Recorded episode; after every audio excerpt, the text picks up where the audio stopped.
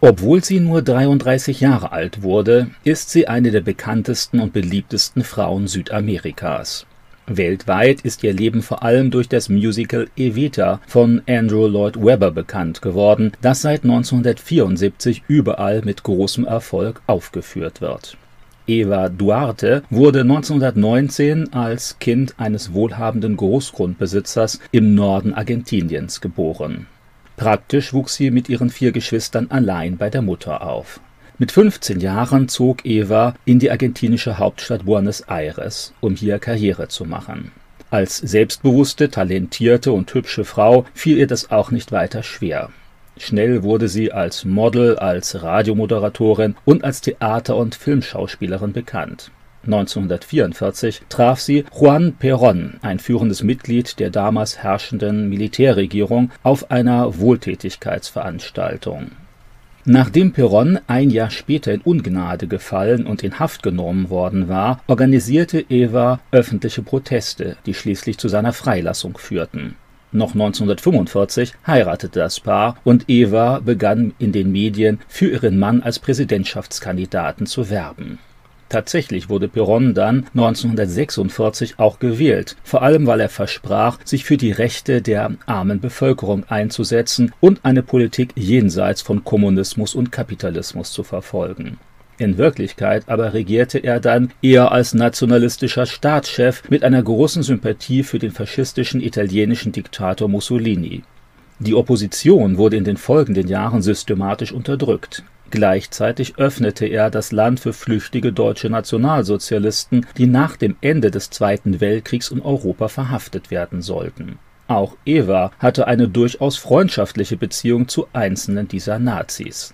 In den folgenden Jahren wurde Eva in Argentinien und weit darüber hinaus als Maria Eva Duarte de Perón, Frau des amtierenden Präsidenten, bekannt auch wenn ihr Mann wenig sympathisch regierte und vor allem an dem Machterhalt interessiert war, nahm Evita ihr Versprechen an die arme Bevölkerung ernst. Beständig organisierte sie Gesetzesreform und konkrete Hilfsaktionen. So kämpfte sie erfolgreich für Gesetze zur Verbesserung der Situation von argentinischen Frauen und zur Beschränkung der Rechte reicher Großgrundbesitzer.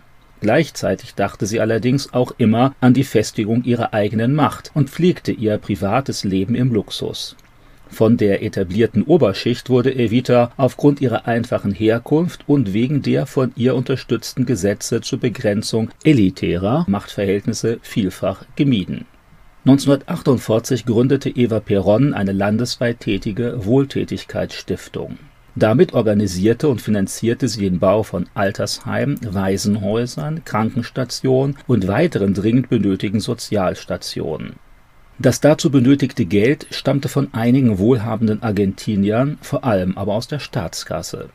Eva Perón organisierte den Bau von Wohnungen für die arme Bevölkerung und verschenkte in öffentlichen Veranstaltungen Geld an Bedürftige.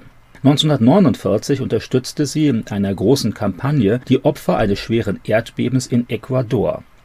Evita begnügte sich aber nicht nur mit öffentlichen Reden und Finanzierungen. Regelmäßig besuchte sie selbst die Armen und Kranken auch persönlich. Sie nahm sich Zeit für die Menschen in Krankenhäusern und Pflegeeinrichtungen und scheute sich nicht davor zurück, die Aussätzigen zu berühren. Von den Medien und auch von Teilen der Kirche wurde sie bald schon als neue Heilige gefeiert. Mit Überzeugung setzte sich Eva Perón auch für mehr Frauenrechte ein. Wesentlich trug sie beispielsweise zu einer Gesetzesreform bei, die den argentinischen Frauen das Wahlrecht einbrachte. Eva Perons Stiftung engagierte sich auch massiv in der Unterstützung alleinerziehender Mütter. 1951 deckte sie Verschwörungspläne einiger nationalistischer Militärs auf, die alle Reformen wieder rückgängig machen wollten. Vor allem Evitas Beliebtheit verdankte Juan Perón 1951 seine Wiederwahl als argentinischer Präsident.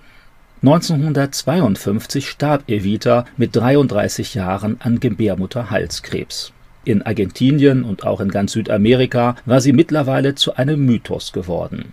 Nach ihrem Tod entwickelte sich ein regelrechter Personenkult um Eva Perón. Einbalsamiert wurde sie in einem Sarg mit Glasdeckel im Kongressgebäude aufgebahrt und zur Schau gestellt. Auch auf argentinischen Geldschein wurde an sie erinnert. Ihr Mann benutzte Evitas Popularität zur Festigung seiner aufgrund von Misswirtschaft und Korruption geschwächten Stellung Nachdem Perón 1955 abgesetzt wurde und man scharf gegen alle seine Anhänger, die Peronisten, vorging, wurde auch Evitas Sarg aus der Öffentlichkeit entfernt. Erst nach Beruhigung der politischen Verhältnisse erfolgte 1976 die Beisetzung im Familiengrab der Duartes in Buenos Aires.